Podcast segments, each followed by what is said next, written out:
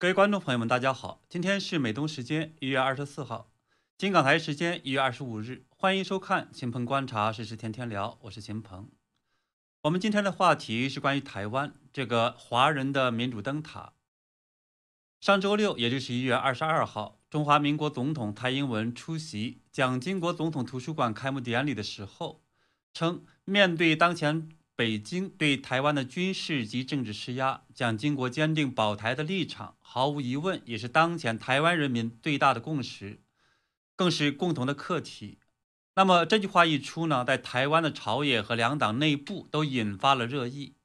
应该如何看待他的这番讲话呢？我们今天就来谈一下。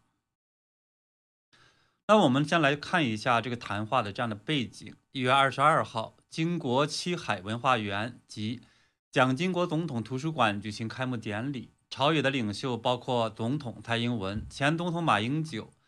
国民党主席朱立伦、兼任民众党主席的台北市长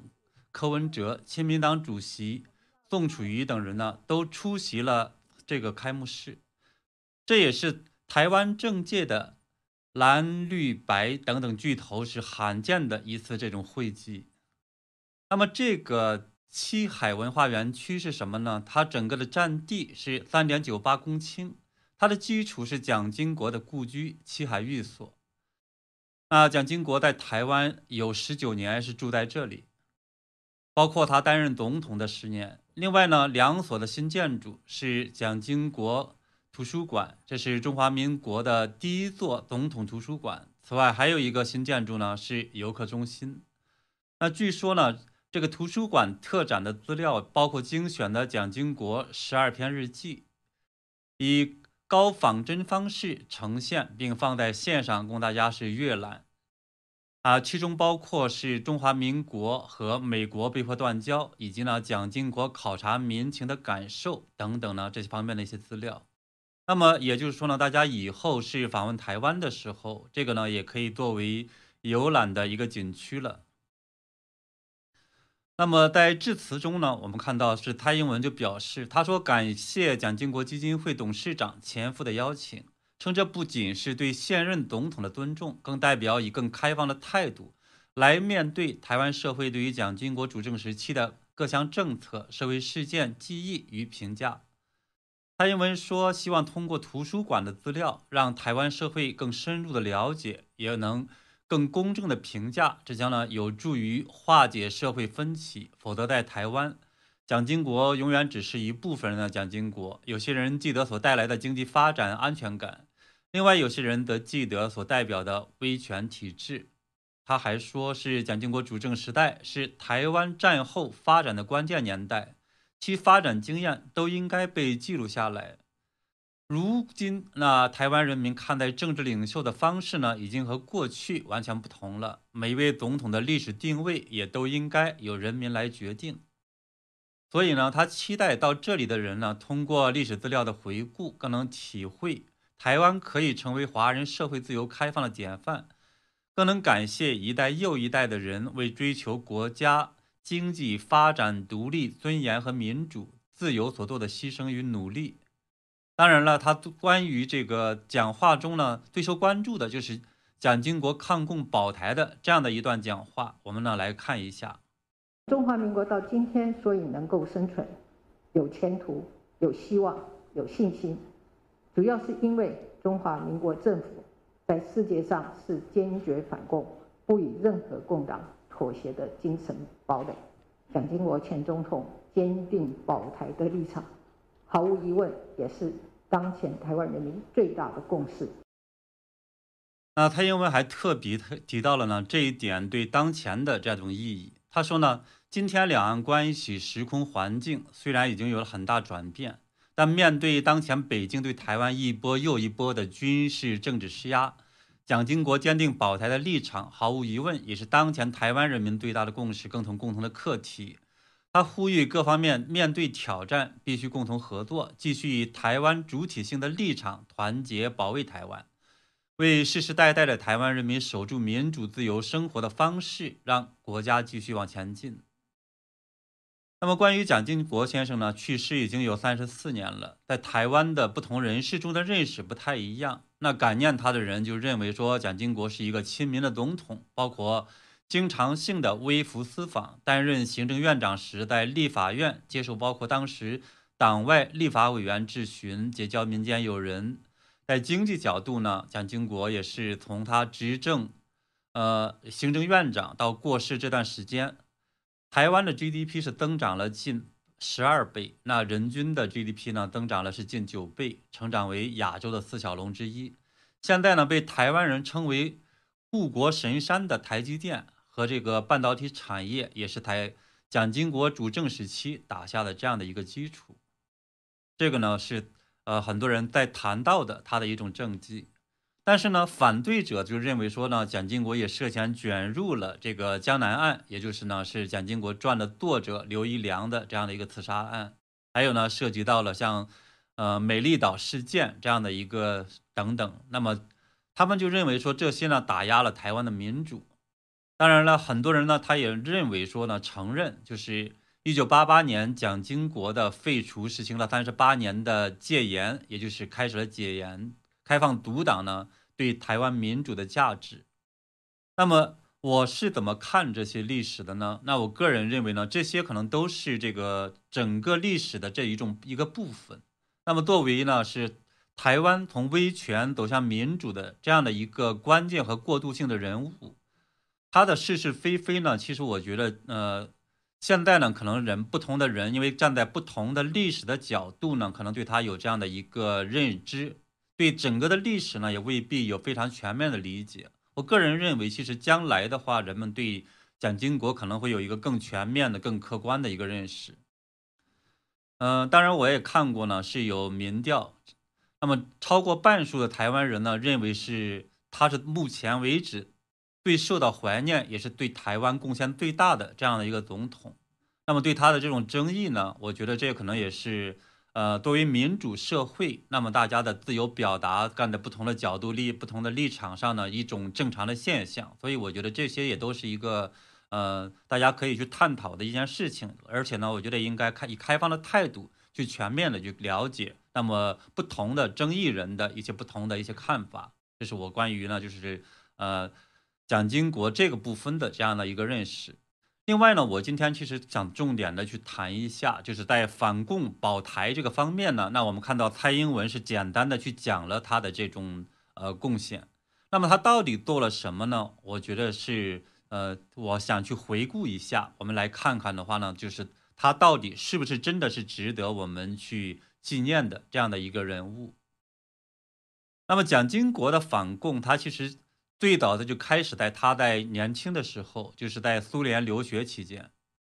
他曾经说过呢，就是在苏俄求学的十二年是他生涯中最难忘也最艰苦的一段日子。但是呢，这一段的历练也让他彻底的了解了共产党的本质。后来呢，也是他成长为一个领袖人物的这样的一个基础。在留学期间呢，正好是碰到了蒋介石，就认清了苏共。渗透中国的这样的一个祸心，就开始了呢，在国民党内部清党，也就是呢围剿中共这样的一系列的这种政治和军事的这样的作为。那当时的这种苏联共产党，就苏俄呢，他想利用呃蒋经国当做和蒋介石谈判的一个筹码，但是呢，蒋介石丝毫没肯让步。结果我们就看到呢，斯大林是恼羞成怒，把蒋经国是放逐到了西伯利亚做苦工。先是在这个集体农场呢做苦工，后来又到了乌拉尔矿区做这种苦工。那每一天就是蒋经国做的非常沉重的体力劳动，那么吃着呢少许的这种黑面包，他睡过垃圾箱，还有养猪的槽子。为了换取食物，他还变卖过这个身上仅有的一件夹克，吃着餐馆丢弃的这种厨余是过着生活。所以呢，应该说这么多年的话，他实际上在那么一个特定的环境下成长的非常的不容易。但是呢，也在这样的一个逆境下呢，就是蒋经国凭着他个人的努力，成长为了呢助理厂长，还有报刊的主编。也就是说，他不是一个单纯靠父亲的这样的一个呃权力或者这种呃影响能够发展的这么一个现在我们讲的官二代。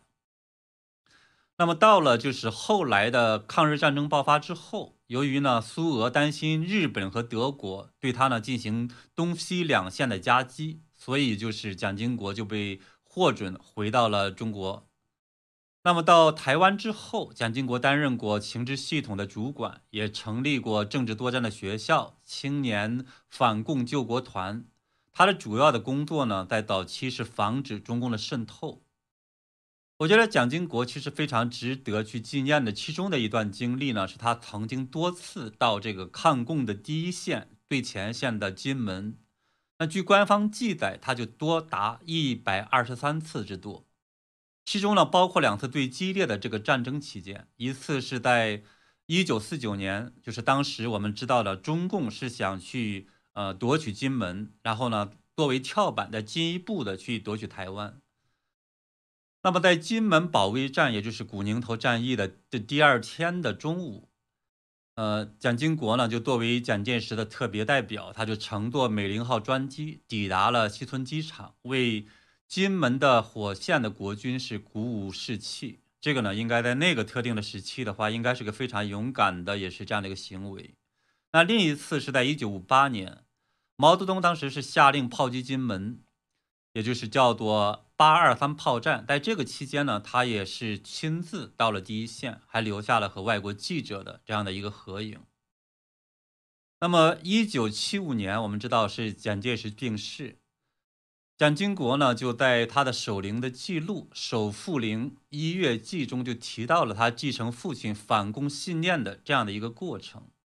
他说。午睡后，坐于父亲灵旁，想起父亲领导全国以反共救国、实现三民主义为奋斗之目标，而我将近五十年来之政治生活，深切认识共产党乃是魔邪恶魔鬼、杀人凶手，所有威胁、利诱、欺骗、分化之伎俩，无所不用其极。尤其血气方刚之青年人，以及那苟且偷生之徒，最容易上当。一入圈套即无法自拔，所以呢，能够看出来蒋经国对中共的这样的一个狡猾和邪恶是有非常清晰的认识，而且他也认识到呢，这实际上应该他继承父亲应该去做的、全力做的那么一件事情。那由于深知中共的狡猾多变，他就很重视呢对于年轻人在这些方面的一个教育，比如说他他以这种行政院长的身份，就多次在立法院提出来说。反共复国的总目标绝不改变，揭穿共党和谈阴谋等等呢，做了系列的这样的报告，还不断的强调说，台湾这一块复兴基地已成了大陆地区人民的希望，是反共产及反暴力的圣火明灯。他还曾经说过呢，我们中华民国到今天能生存、有前途、有希望、有信心。主要是因为中华民国政府在世界上是坚决反共、不与任何共党妥协的精神堡垒。那直到病逝的时候，他的这个信念是从来没有改变过。那么蒋经国他的这个在整个呃当总统期间，其实也经历过非常艰难的一段时间。那就包括呢是在美国和中共这边建交之后，就和中华民国进行了断交。这个期间呢，就是中共那边呢是提出来了是要和呃台湾这边进行和谈，那么蒋经国就留下了著名的三不政策，叫做不接触、不谈判、不妥协。也就是说，面对中共的所谓的和谈的话呢，坚决不上当。他还亲口在告诉《纽约时报》的记者说，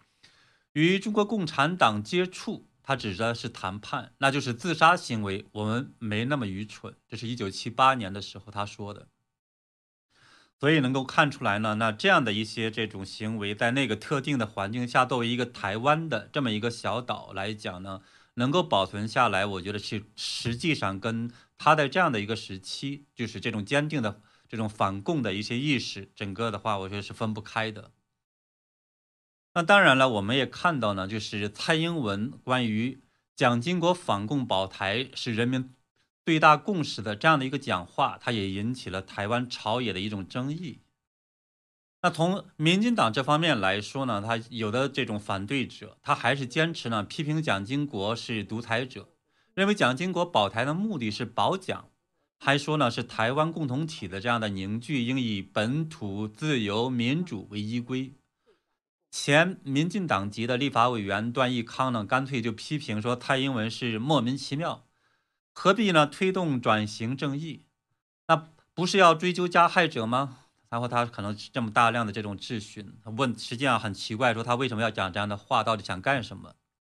那么，呃，台湾的行政院的院长呢，苏贞昌则说呢，他不会因为独裁者晚年的慈眉善目，忘记他过往的埋首血青。他是承诺会继续推动转型正义，尽快令当年受迫害者是获得平反补偿。那我们看到蓝营这边呢，也是对蔡英文有不同的意见，比如呢是前电视台的主播李艳秋，他就在脸书上质疑说，蔡英文把蒋经国呃形塑成抗中保台的先行者和实践者，他得成了蒋经国的接班人。然后他是问。说国民党，你们为什么不反共了呢？要把国民党从蓝变成红，没有比透过蒋经国更有杀伤力了。他还说呢，呃，蔡英文用抗中保台将国民党对照成舔共卖台，再从呢蓝营手上抢占这个蒋经国路线。嗯，当然呢，这是这个其中的一部分的这种呃蓝营的这样的一个说法。那就面对李艳秋的这些人呢，他质疑说国民党不反共了。那国民党的文传会的副主席、副主委叫做林嘉兴，他强调说呢，共产党一党专政，或者他不追求民主自由，我们当然反对他。那也有人认为呢，说蔡英文代表的是中华民国，当然肯定会，呃，肯定前任的这种总统，然后呢维持政权，比如说。呃，曾经参与策划一九七零年四月二十四日在这个蒋经国访问纽约期间刺杀蒋经国案的，叫做郑志才，他就认为说，我想蔡英文这番讲话有意思，是要拉在台湾和澎湖的中华民国国人的这种票，让民进党继续继承中华民国流亡政权，并不是站在台湾和澎湖人的角度与利益讲话。不过呢，就是。台湾的国史馆馆长陈怡深接受自由亚洲电台采访的时候，他就表示说呢，蒋经国图书馆它不是政府的预算。蔡英文被邀请参加讲话呢，不论是这个李彦秋或是段义康的这个说法呢，都太两极化，也引申太多了。他就认为说，呃，蔡总统只不过在讲台湾的现实，里面呢有相当一部分人对蒋经国还是有相当的感情或者肯定。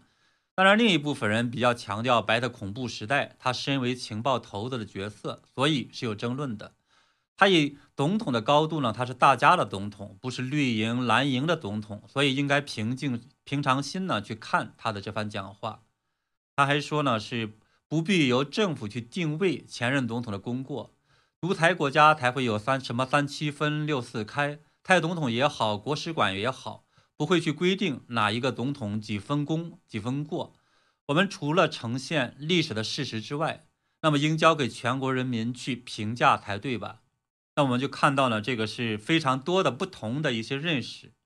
那真的也是呃让我感觉到，就是台湾的这种政见的话，实际上有时候经常差别特别大，经常会有呢出来一个认识呢，另外的一个人就会完全一个相反的一个观呃观点，所以我觉得这可能也是台湾多元化的一个反应吧。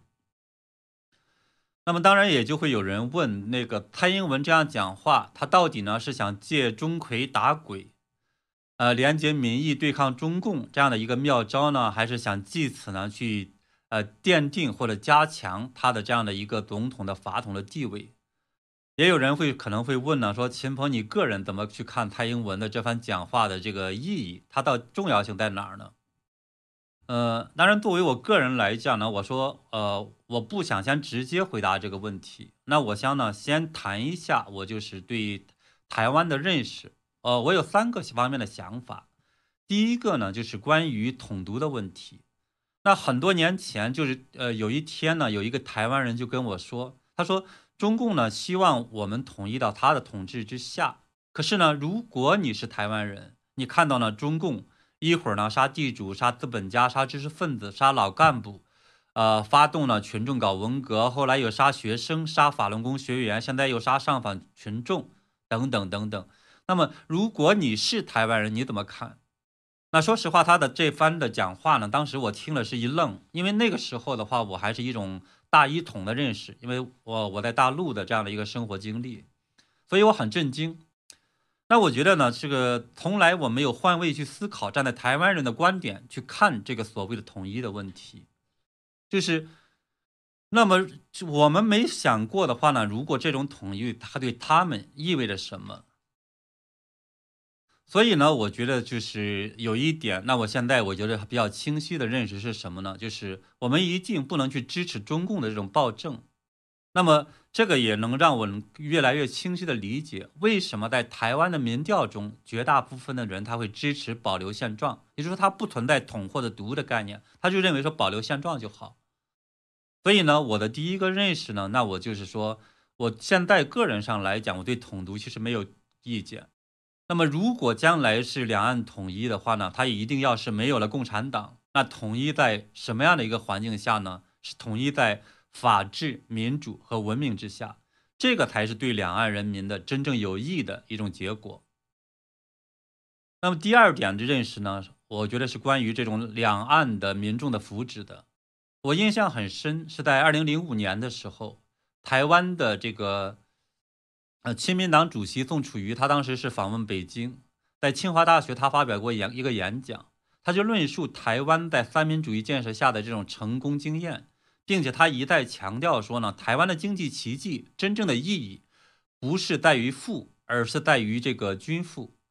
他还跟他还说呢，是这个大陆的话呢，应该去学习台湾均贫富的这种经验。呃，大家也知道呢，我实际上是长期的研究中国的，还有整个美国啊等等各方面的这种经济的。那么我也讲过呢，就是中共的目前他所搞的这种共同富裕，它实际上是劫富，但是呢不及贫，就是把大量的钱呢从这些企业家的这个手里边抢到了政府手里边，但是没有分给普通老百姓。也就是大家看到现在我们说中国的 GDP 很高，现在是世界第二。人均 GDP 呢是一点二万美元，但是呢，大部分的老百姓，那么实际富裕的结果，那么可能是高达呢接近十亿人，那就李克强所讲的是每月的月均收入是两千元人民币以下，那么折成美元的话呢，三百美元每一个月，所以呢，这个实际上是呃和台湾是有非常大的一个差别的。我们知道的话，台湾大部分的人来讲的话，他还是能有尊严的去生活着。所以呢，我是觉得呢，这个结果的这种产生，那是因为呢，台湾它是有民主的，而中国大陆它是生活在中共的这样的一个暴政的统治之下，所以的话呢，台湾的真正的价值，我觉得是应该保有它的这个民主，而不能呢是单纯的去谈其他的一些问题。那么第三个方面的一个认识呢，是关于呢，就是台湾的最大的一个目标。那我们就看到呢，是最近这些年，中共是在对外咄咄逼人的开始扩张东海、南海、呃台海，以及呢是一带一路，还有是非洲啊、什么欧洲啊等等这些地方，中共是越来越这种高压的对待这些不同的国家、不同的这个地区。对内来讲呢，它是越来越往文革方面去回归，制造这种呃言论、呃自由等等方面的一个高压的一个恐怖的政策。中共呢，他就是希望，呃，用经济、技术，还有国际合作，甚至用武力的方式，就把他的独裁的暴政推向全世界，构建所谓的人类命运共同体。那么，他其中所构想的第一个对想拿下来的这个地方呢，他就是这个台湾。有了台湾之后的话，他想把它作为跳板，然后呢，控制整个亚洲、印太地区，然后再向其他地方呢进一步的这种扩张，因为它能够。跳出了这种深海的蓝海的这样一个战略，所以这实际上是中共想干的一件事情。那么这一点上来讲呢，我们就知道，中共号称这个是叫构建人类命运共同体，但实际上对台湾人民来说，对中国大陆的人来说呢，甚至对世界来说，这实际上一个非常大的威胁。那么如果说台湾的这样的一个自由灯塔都没有了，那外边的自由都没有了，中国大陆人他也一定是一个更大的受害者。会面临绝对面临比现在更糟糕的一个局面，所以呢，我们就讨论完这三个问题的话呢，我就想回到之前我们说那个大的问题上边呢，说蔡英文他现在做的目标，他到底呢是想这个连接这种台湾的更大的一个民意，借蒋经国的这样的一个抗共保台的共识去抗共呢？他还是呢只是基于个人的这样的一个目标的话呢，去奠定说他个人的这样的一个总统的位置呢？等等的这个，就是大家可能有不同的这种看法，猜测出发点呢？呃，就会有不同的认识，但是呢，我的个人的观点是什么呢？我觉得其实出发点是什么不重要，反而的话呢，就是重要的是什么？是不管是中国大陆人还是台湾人，他都要认识到中共才是呢和平、法治、文明的最大的敌人。这个是目前来讲，作为两岸的华人。甚至的话呢，更世界更大范围的这个整个人群来讲，所应该面对的、不得不认清的最大的一个事情。所以呢，我认为呢，在关于这种很多问题上，应该跳出来这种政党的观点，那跳出来去看这个整个大局，或者看到整个台湾的大陆的这种未来。当然，我也看到呢，是呃这一次这种热烈的争议中呢，也有一些政治人物，他也是跳出了这种双方的具体政党的这种争议。那比如说，我们就看到是，呃，民进党籍的桃园市长，还有你参选人前立委呢是黄世卓，他就说他相当认同蔡英文出席活动时最后所说的，他说，面对未来的挑战，我们必须共同合作，继续台湾主体性的立场，让国家继续往前进。他就认为呢，蔡英文敏锐的这种借出呃出席七海经国文化园区的开幕，除了肯定蒋经国的贡献，以国家元首之尊化解蓝绿的这种对立之外，他更高举是蒋经国的这种坚定的立场，为台湾的政治发展是画下了一个分水岭，为台湾的这种政治工程规划了新的格局，那就是呢不分呃彼此蓝绿，只有呢反共。保台革新才是全民的共识，也就是他强调的这个共识。那么这个之间的这种分歧的话，我觉得他认为呢是应该更放弃一点。那说到这里的话，我其实想起了上一次的台湾的大选。那我们知道呢，当时呢是蔡英文得票呃率得票呢是八百一十七万张，这个数量的话也是前所未有的。投票的当时的比例是接近百分之七十五，也是非常罕见。那我印象更深的其实不是这一点，我印象更深的是什么呢？就是你要看政党票，因为台湾它是有一个很特殊的地方叫政党票。这最后的这个呃国民党、民进党，它的整个的得票的这个数字来看的话，基本上只有这个大概三分之一的样子，都是三分之一的样子。可是呢，蔡英文作为总统本人的话，他的这个选举的票数的话呢，却高达百分之五十七。也就是说呢，台湾人他虽然抱有不同的这种政见，也可能呢喜欢呢不同的政党。有的人喜欢国民党，有的人喜欢这个民进党，当然有的人可能喜欢这个像柯文哲或者是宋楚瑜他们的这样的一个政党。但是呢，就是台湾人他更呃能够认识到，就是面对中共的这样的一个咄咄逼人或者强硬，那么他应该选择一个能够敢于硬刚中共的这样的一个总统。所以呢，我们就看到上一次大选中，那么绝大部分的台湾人抛开了政党之见，他做出了自己的选择，但同时呢，又保留了自己对政党的这样的一个选票。所以我觉得这个是非常有意思的一个台湾政治的一个现象。那么这个呢，也让我就是感觉到，那么台湾人有这种清醒的认识，这实际上是台湾的一个福祉，也是台湾的一个希望。那么，在这样的一个反共保台这种大的认识共识之下呢，我也相信台湾呢是作为华人的民主灯塔，它呢也一定会更加的闪耀。所以呢，这个呢也是今天我对呃蔡英文目前引起广泛争议的这样的一个说蒋经国反共保台是人民共大共识这么一个讲法这一种认识。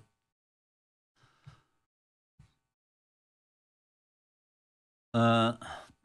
当然，我们呢也来看一下大家是怎么去看这个问题的。那我们看到呢，外援他是在讲呢，他是呃，这个家庭好像是一个这种呃国民党的一个家庭是吧？说呃，先讲功，是我父亲黄埔五期的呃军校校长，嗯，但是呢，他说这个蔡英文说的好，是国民党不争气，这是他的一个个人认识了。就说呢，他也是跳出来这个政党的这样的一个观点去看整个大的这个事情。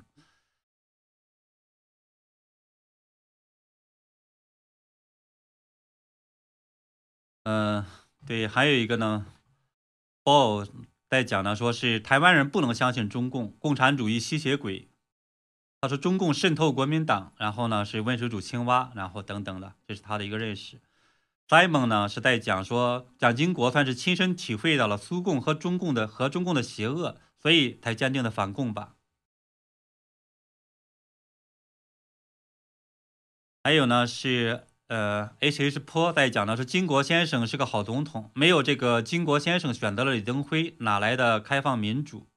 呃，对，呃，李登辉他是本土的台湾人，所以呢，呃，作为如果说我们看整个这种台湾民主的过程来讲的话，其实，呃，蒋经国他也不是到最后的时候才开放了整个民主，他实际上也是一个渐进的一个过程。那么艾迪在讲呢，说是呃中国有共处，那么就是说呃这个我不我不介入政党的大家的一个分歧哈，我我主要我们谈对中中共的一个认识。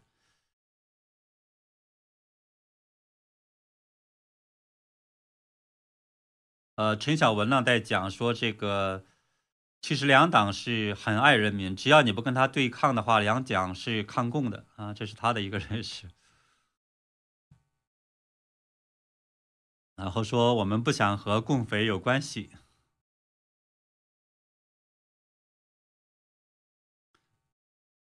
他还说呢，是共匪的一带一路呢是骗局，一个中国也是骗局，一国两制呢也是骗局。对这个也是非常有意思的一个现象。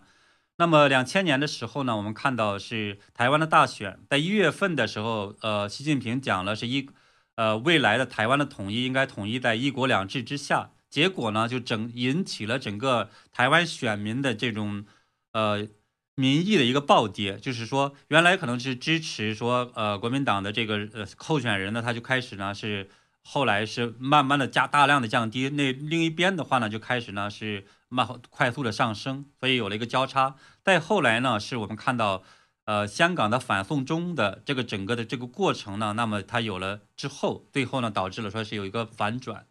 也就是说，实际上呢，呃，对于台湾人今天呢，面对中共的这样的一个态度，实际上也是中共逼出来的，就是老欺骗，老欺骗，大家不相信他了。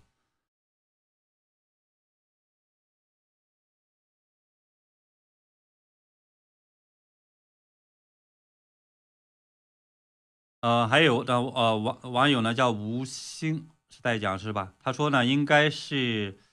呃。哎，刚才好像跳过去了。他讲的话呢，其实应该是考虑民意，而不应该是考虑党意的。就说他家呢是，嗯，站在更大的台湾的这种共同立场上边，而不是应该是站在呢是完全是党派的立场上吧？我觉得他可能应该是表达这个意思。啊，当然外援在讲的话呢，中共一直就是骗骗骗啊，对，这个也是中共的一大特点。我觉得这个也是，啊。